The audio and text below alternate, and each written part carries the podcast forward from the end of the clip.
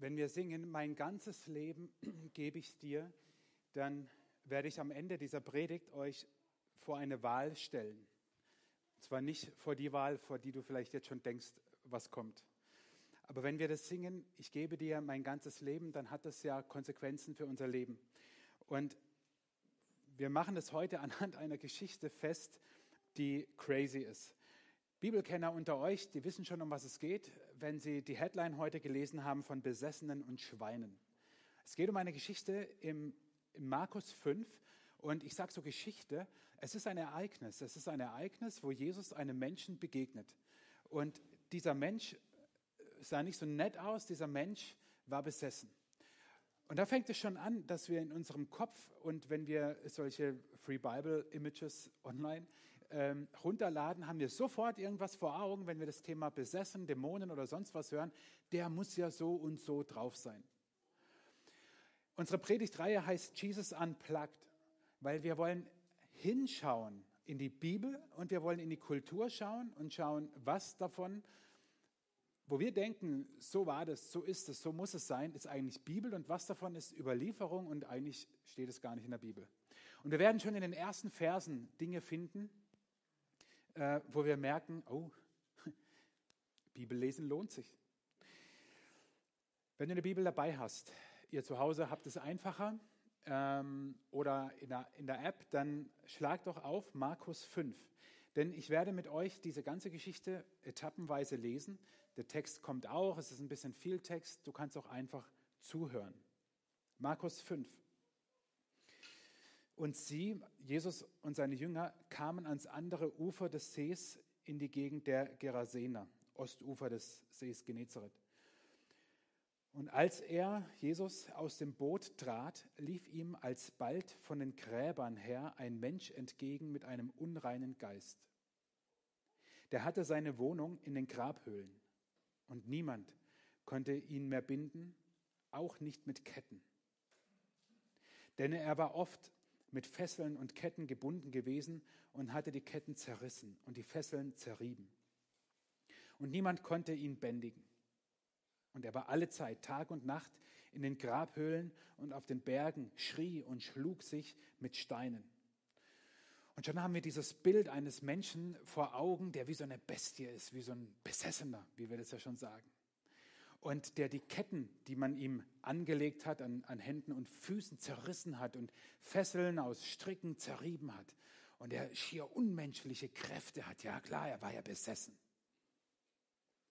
Wieso stellen wir da eigentlich so einen Kausalzusammenhang her, den die Bibel gar nicht herstellt? Vielleicht war das einfach einer, der täglich in der Muckibude trainiert hat.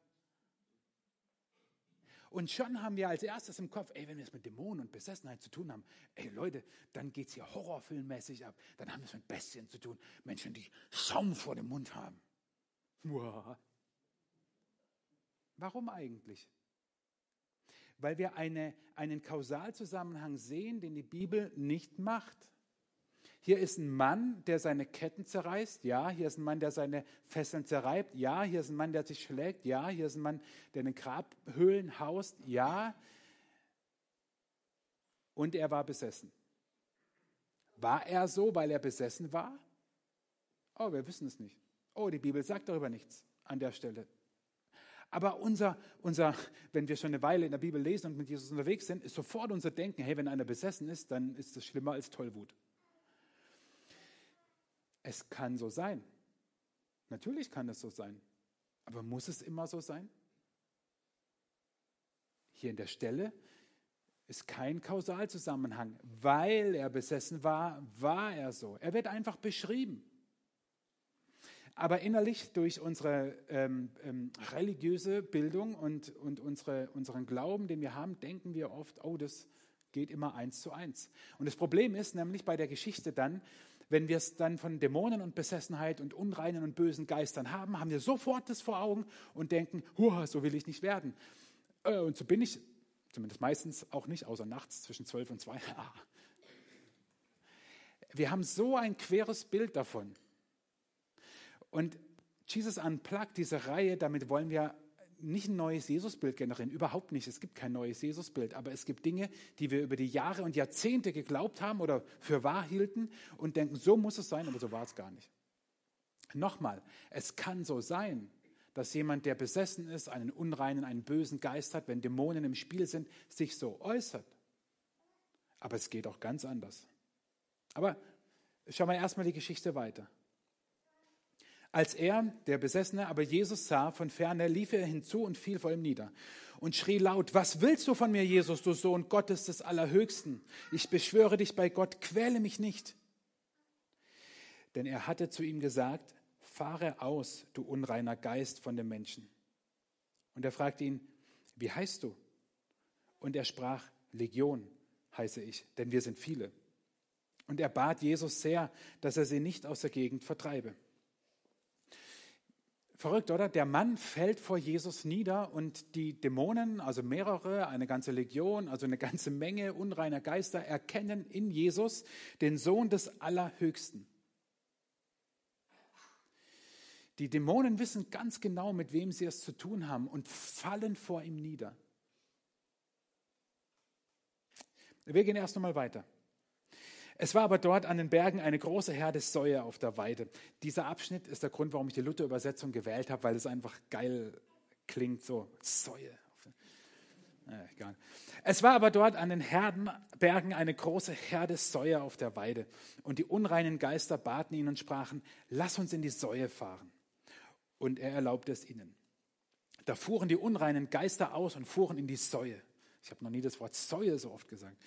Und die Herde stürmte den Abhang hinunter in den See, etwa Säue, nein Scherz, etwa 2000 und sie ersoffen im See. Und die Sauhirten flohen und verkündeten das in der Stadt und auf dem Lande und die Leute gingen hinaus, um zu sehen, was geschehen war und kamen zu Jesus und sahen den Besessenen, wie er da saß, bekleidet und vernünftig. Den, der die Legion unreiner Geister gehabt hatte und sie fürchteten sich. Und diese Stelle mit den Säuen, ist der Grund, warum wir für diese Predigtreihe auch diese Stelle ausgewählt haben. Mit ein Grund. Denn ich höre so oft Menschen sagen, wenn ich über diese Stelle mit ihnen rede, hey, warum hat Jesus es gemacht? Warum müssen da jetzt noch 2000 Schweine sterben? Dazu später. Wir lesen das Ende der Geschichte, der Begegnung. Und die es gesehen hatten, also die, die Leute kamen ja ne, und wollten wissen, was war da passiert, und die es gesehen hatten, erzählten ihnen, was mit dem Besessenen geschehen war und das von den Säulen. Und sie fingen an und baten Jesus aus ihrem Gebiet fortzugehen. Und als er in das Boot trat, bat ihn der Besessene, dass er bei ihm bleiben dürfe. Aber er ließ es ihm nicht zu, sondern sprach zu ihm, Geh hin in dein Haus zu den Deinen und verkünde ihnen, welch große Wohltat dir der Herr getan und wie er sich deiner erbarmt hat. Und er ging hin und fing an, in den zehn Städten auszurufen, welch große Wohltat ihm Jesus getan hatte.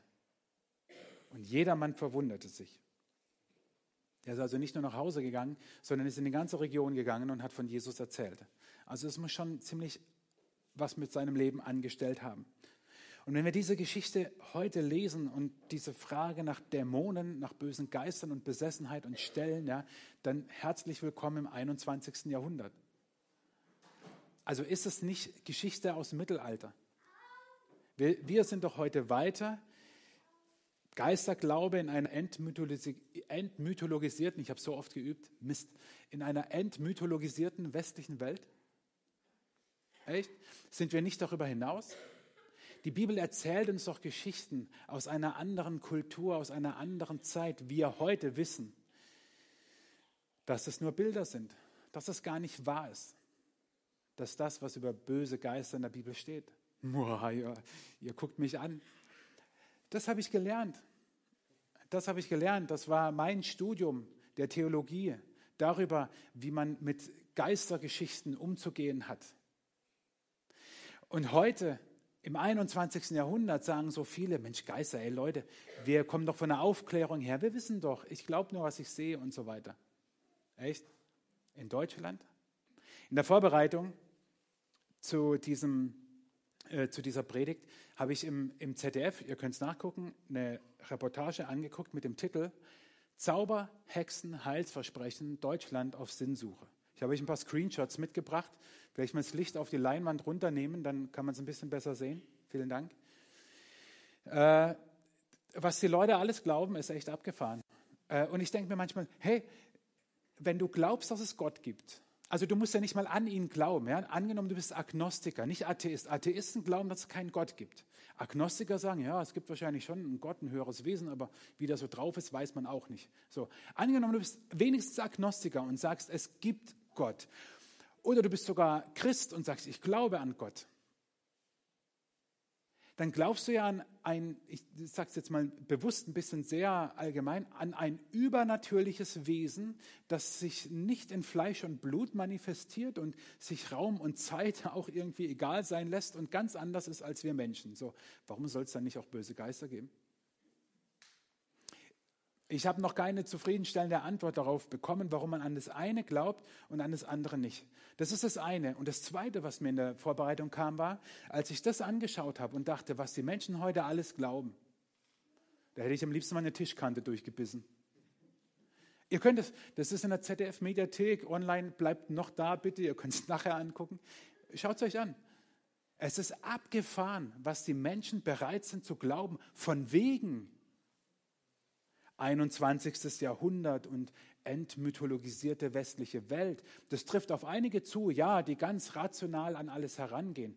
Aber Menschen suchen das Übersinnliche. Und das Dritte, was mir kam, und wir sind genau heute eine Woche später.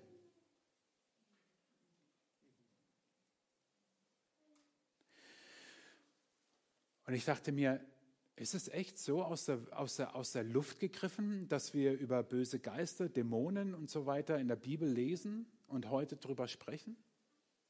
Ah, ist doch alles nur Spaß, ist doch alles nur Show mit Halloween und so. Böse Geister, hahaha, ha, ha, gibt's gar nicht. Ist so lustig, hahaha. Ha, ist so lustig, als Horrorclown rumzulaufen, haha, haha, haha. Also ich lache lieber gern über gute Witze als über schlechte Fratzen, aber Dazu sage ich nachher noch was. Was ich damit sagen will, ist, die geistliche Welt ist real.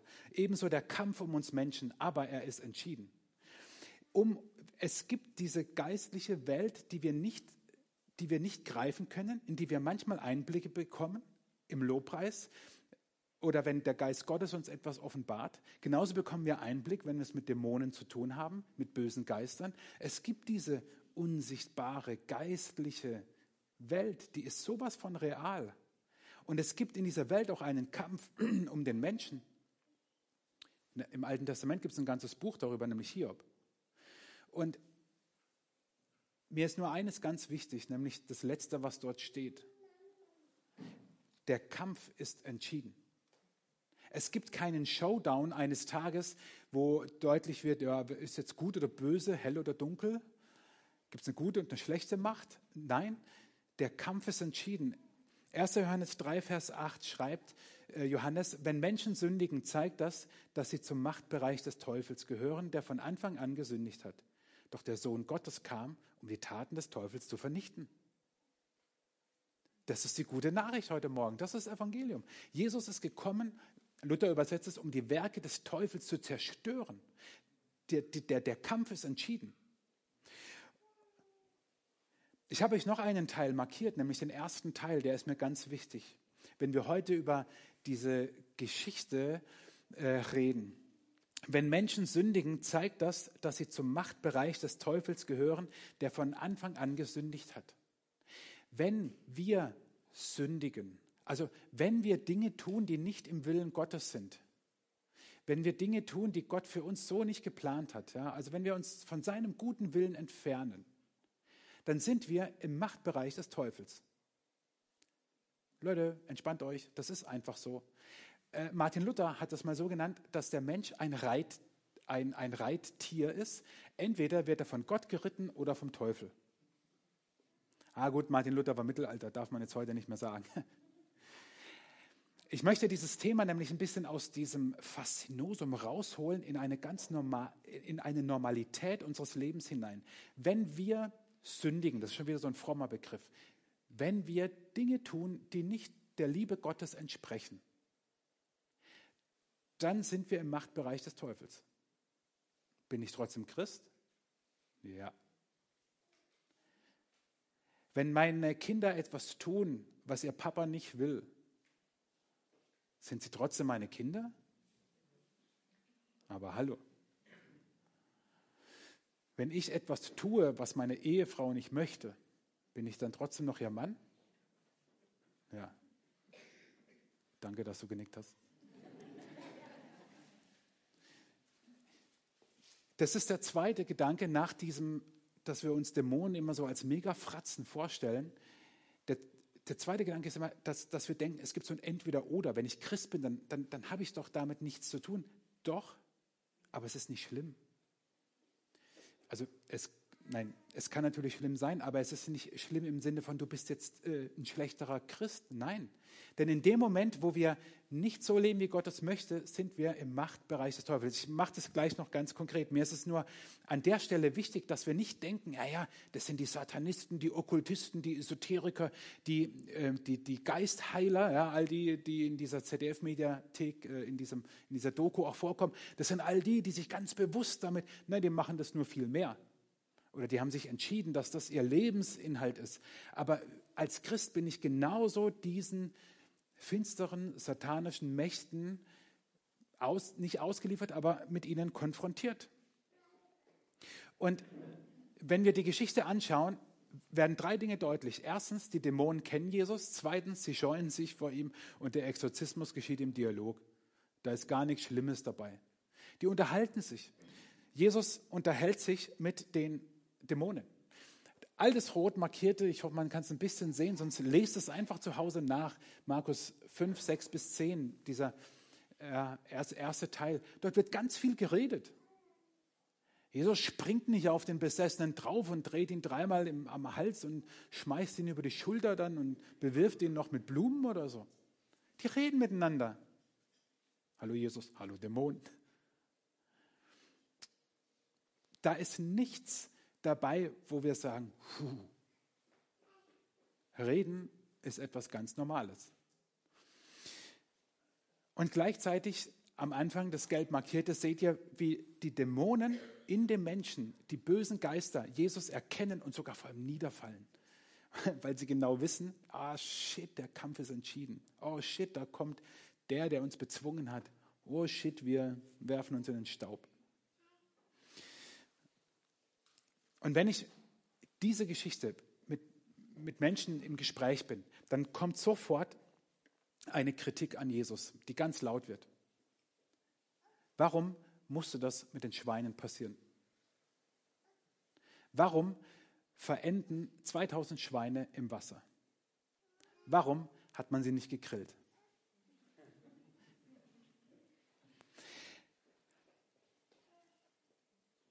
Und ich will euch an dieser Geschichte, und dann rücken wir nämlich ganz nah dran an das, was es mit unserem Leben zu tun hat, deutlich machen, dass diese Kritik aus einem menschlichen Kritikgeist kommt, der sowas von überhaupt an der falschen Stelle ist.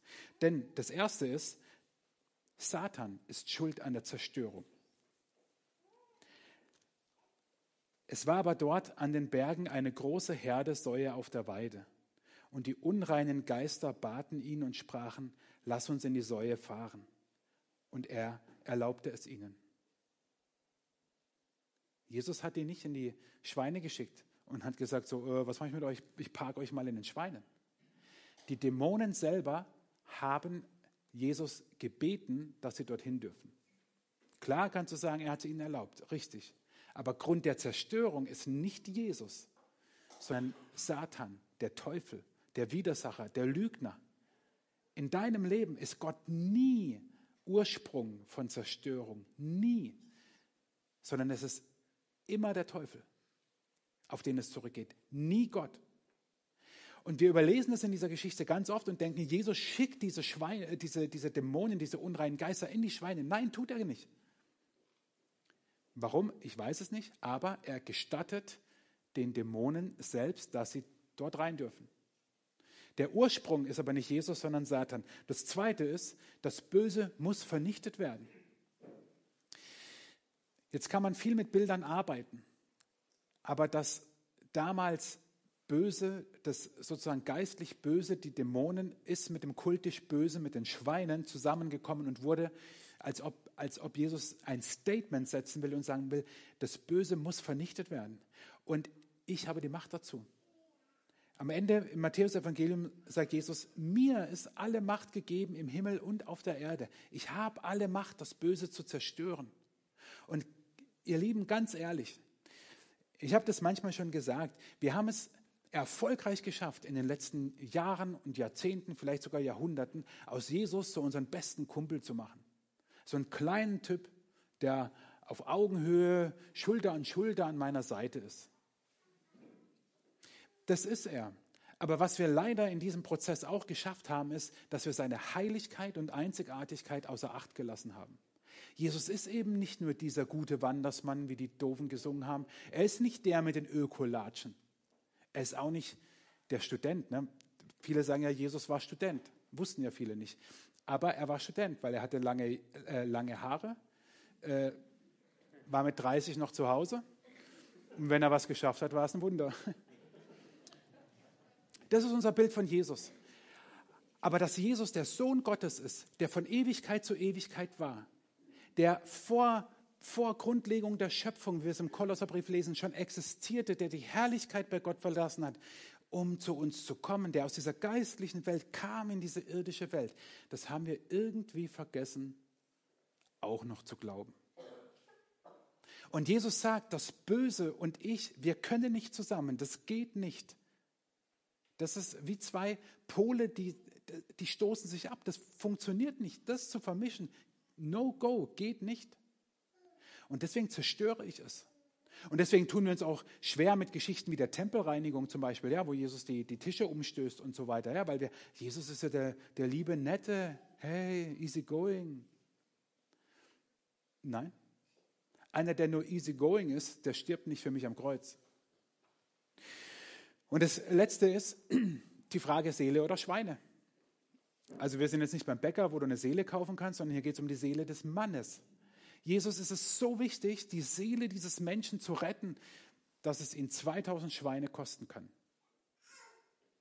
Oh, ich werde mich jetzt ganz unbeliebt machen. Der Mensch ist nicht die Krone der Schöpfung. Die Krone der Schöpfung ist der Sabbat, aber das wäre jetzt ein anderes Thema. Und doch kommt dem Mensch eine Würde zu wie keinem anderen Geschöpf. Mensch und Tier sind nicht auf einer Stufe.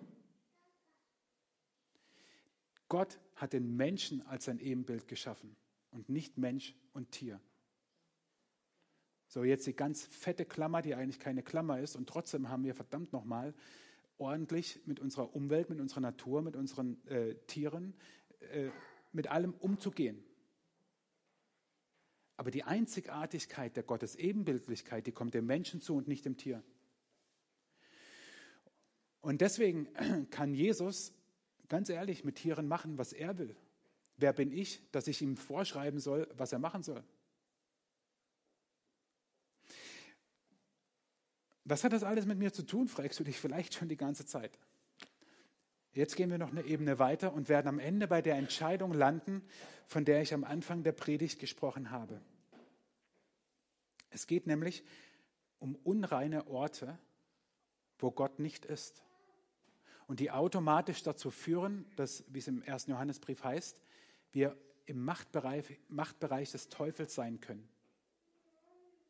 Also Falls ihr vorhin meine Ironie nicht so ganz verstanden habt, ähm, ich habe es vielleicht ein bisschen schwierig ausgedrückt. Ich bin der festen Überzeugung, dass es, wie es Gott gibt, auch den Teufel gibt. Ich glaube, wie es Engel gibt, gibt es auch Dämonen.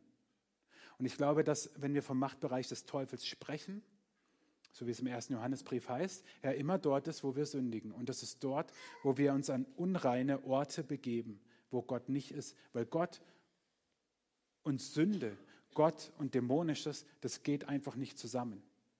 Nicht, dass Gott sich, nicht im Sinne von Gott entzieht sich von mir, aber dort werden wir automatisch in einen Bereich hineinkommen, Dinge tun, die nicht im Sinne Gottes sind. Und der Mann, von dem hier die Rede ist, der lebte nämlich an solchen unreinen Orten.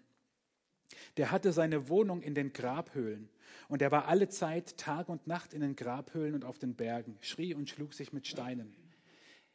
Gräber waren zur damaligen Zeit unreine Orte. Welche unreinen Orte schaden uns heute? Ich will euch noch mal ein Beispiel von vorhin nach vorne holen. 364 Tage im Jahr versuchen wir von unseren Kindern jeden Schaden abzuwenden. 364 Tage im Jahr versuchen wir, dass unseren Kindern nichts Schlechtes passiert, nichts Böses ihnen begegnet. Aber ein Tag im Jahr, da wird es ausgesetzt. Da ist es okay, wenn Kinder Dämonen begegnen, wenn Kinder dem Teufel begegnen, wenn Kinder teuflischen Fratzen begegnen und wenn das Böse glorifiziert und gefeiert wird. Und dann denken wir, am nächsten Morgen ist der Schalter einfach umgelegt und es ist nichts passiert. Und ich frage mich sechstens, kann man so doof sein? Und da bin ich noch nicht einmal auf einer geistlichen Ebene. Glauben wir allen Ernstes, dass Bilder, die mit Halloween in die Herzen, auf die Netzhaut, in die Sinne unserer Kinder gebrannt werden, dass sie dann einfach vergessen sind am nächsten Tag? Und dass man in Zukunft vor dem Bösen auch keine Angst hat, weil es ist ja witzig. Echt? Ich weiß, ich bin altbacken und so, aber ich gehe noch eine Stufe tiefer und glaube, dass in dem Moment, wo wir Halloween zelebrieren, wir dem Teufel sogar die Chance geben, dass er sich freut und sagt, voll geil, selbst die Christen. Das ist jetzt nur ganz offensichtlich. Ich meine aber noch andere unreine Orte. Halloween ist einmal im Jahr. Welche unreinen Orte schaden unserer Seele, so wie sie dem Menschen damals, dem Besessenen, geschadet haben? Und ich habe euch wie, wie so drei Ebenen vom ganz Scheinbaren zum Unscheinbaren. Drei, drei Orte, drei Ebenen. Das erste, www, das Internet. Da sagen wir sofort, ja klar, wenn ich mir im Internet Pornos anschaue, wenn ich mir im Internet Gewaltvideos anschaue, wenn ich im Internet über, über Rassismus, über Extremismus, welcher Art auch immer Dinge lese, Dinge sehe, Videos, Bilder, was auch immer, egal was, da bewege ich mich an unreine oder ja, tue ich. Genauso sind es auch Süchte. Und ganz schnell kommen uns dann so Alkoholsucht und, und Drogensucht in den Sinn, aber es gibt auch eine Geltungssucht. Und es gibt auch eine Sucht, immer besser dastehen zu wollen. Es gibt so viele Süchte. Alles unreine Orte. Alles unreine Orte, wo wir Dinge tun, die Gott nicht will. Bin ich deswegen Christ? Ja klar. Bin ich deswegen von Gott geliebt? Ja klar. Ist Gott deswegen mein Vater? Ja natürlich ist er das. Aber ich begebe mich an Orte, die nicht gut sind. Und jetzt natürlich nicht das ganze Internet, ja? Es gibt ja auch noch die Homepage unserer Kirchengemeinde. Das ist ein guter Ort im Internet. Also, ich verteufel das überhaupt nicht. Ja, gar nicht. www steht auch nicht für 666, weil es der sechste Buchstabe im hebräischen Alphabet ist. Überhaupt nicht. Nur gibt es dort eben Orte, die uns nicht gut tun. Und ich glaube, ihr wisst alle, welche Orte das bei euch sind, genauso bei den Süchten. Gehen wir aber so eine Ebene, so, so zwischen scheinbar und unscheinbar. Ich habe mal Job geschrieben. Man könnte auch Nachbarschaft schreiben, Verein, Familie, Verwandtschaft. Hat halt nicht hingepasst. Und ich habe euch nur mal zwei Dinge genannt, wie Lästern und Lügen. Und ich, sage ja nicht, dass ich es gut kann. Ne? Also ihr solltet mich mal über meine Kirche reden hören manchmal. Also nicht Kirchengemeinde, sondern Landeskirche. Da muss ich an mir arbeiten. Aber wie ist es bei euch? Welche unreinen Orte habt ihr so in eurer Community, egal jetzt ob Job, ob Verwandtschaft, Verein, egal wie? Es gibt so Menschen, da weiß man schon, ey, mit denen kann man besonders gut lästern. Und glaubt ihr, dass Gott dort ist? im Sinne von, dass er gerne dort ist, dass er sich dort wohlfühlt. Er ist bei euch, keine Frage.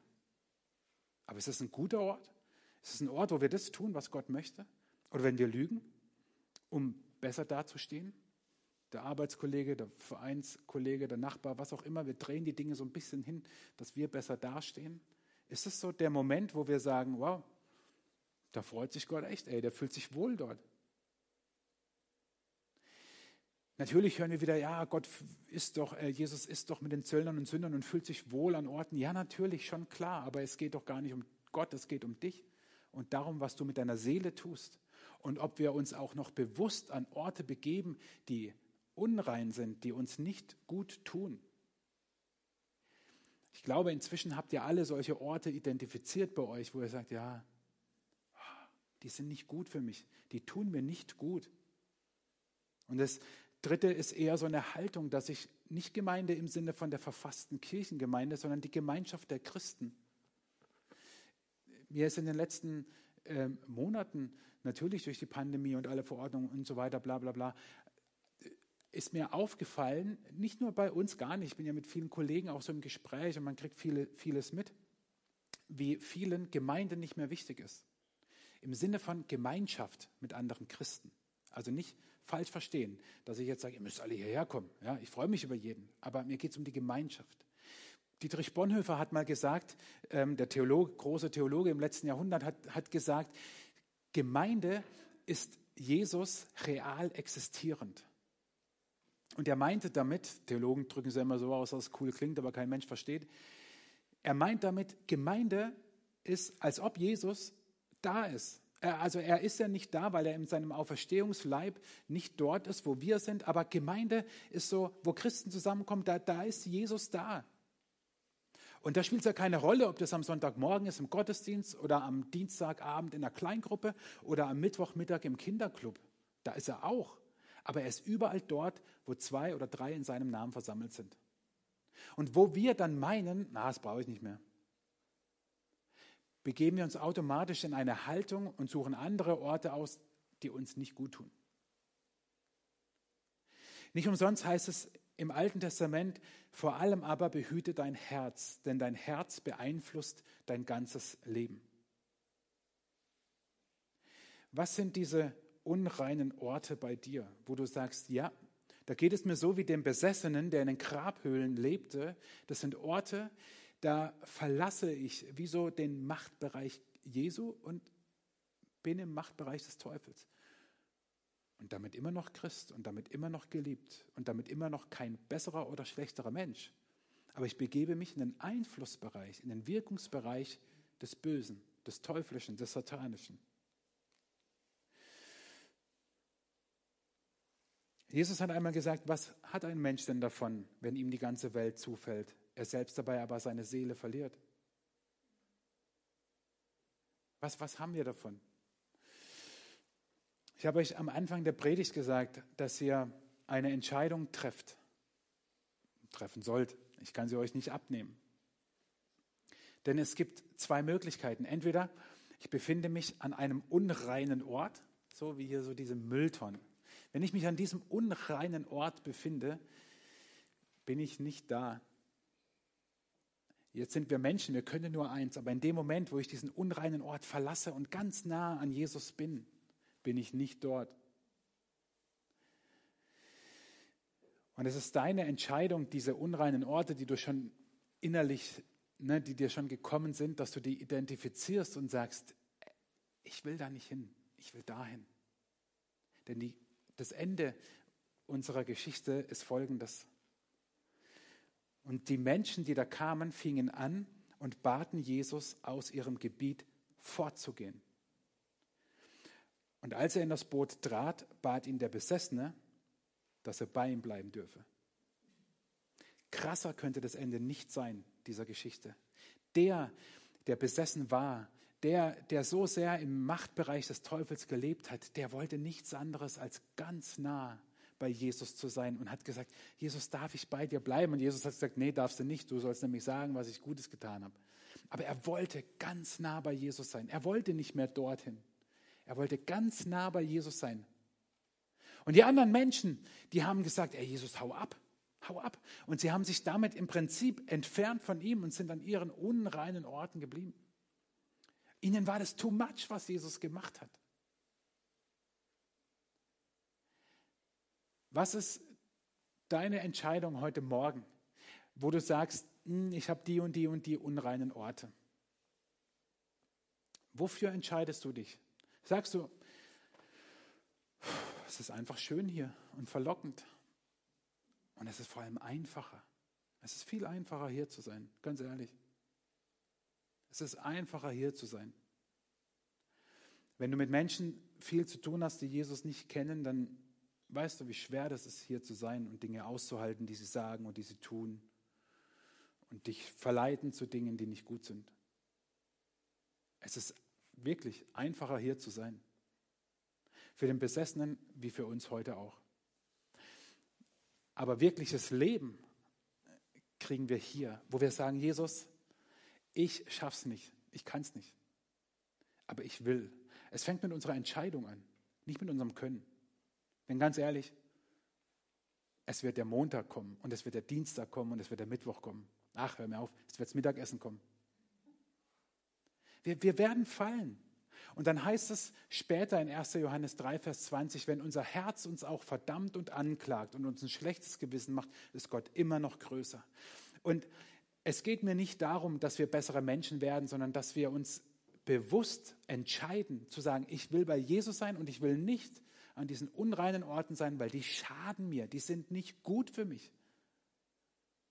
Es geht nochmal nicht darum, dass ich ein besserer und schlechterer Christ bin. Aber an diesen Orten hat der Teufel auf mich mehr Einfluss als hier. Und das ist nicht gut. Es ist viel besser, am Kreuz zu sein. Ich warte vor dem Kreuz, haben wir vorhin gesungen in diesem Lied, mein ganzes Leben. Und das ist die Entscheidung, vor der ich auch stehe. Also ich stehe jetzt nicht hier und sage, komm, ich habe schon, ihr nicht. Nein, nein, ich bin Teil davon. Ich kann doch nicht singen, mein ganzes Leben gebe ich dir und dann entscheide ich mich, aber ich bleibe hier. Sorry, das ist verlogen. Ah, Mist, alle glücklich, die vorhin nicht mitgesungen haben, weil sie einen Frosch im Hals hatten. Das geht doch nicht. Eins von beidem ist nicht richtig. Nochmal, nicht ob du schaffst, sondern ob du es willst. Und genau darum bitte ich dich, dass du diese Entscheidung triffst und dass, wenn du wieder fällst, weißt, Gottes Barmherzigkeit ist größer als dein Herz, das sich verdammt und anklagt. Weil der Kampf entschieden ist und weil der Name Jesus so viel Macht hat und weil der Name Jesus keinen Konkurrenten hat, weil der Satan zerstört ist. Er versucht es immer wieder, aber seine Macht ist zerstört. Und ich, ich weiß natürlich nicht, wie es in dir jetzt aussieht, hier zu Hause. Ich weiß es nicht. Aber ich lade dich ein, mit mir zu beten und die Entscheidung zu treffen. Das Vollbringen ist nochmal eine ganz andere Nummer. Aber vor dem kommt die Entscheidung. Und ich bitte dich aufzustehen dazu. Wir wollen danach ein Lied singen, das zum Ausdruck bringt, wie kraftvoll der Name Jesus ist. Es ist nicht dein Vollbringen, deine Kraft, sondern Jesus. Aber es beginnt mit unserer Entscheidung. Danke, Jesus, dass du gekommen bist, um die Werke des Teufels zu zerstören. Der geht uns so auf den Keks. Und der versucht immer wieder, uns an unreine Orte zu bringen und unsere Seele zu schaden. Wir wollen das nicht, Jesus. Wir wollen das nicht.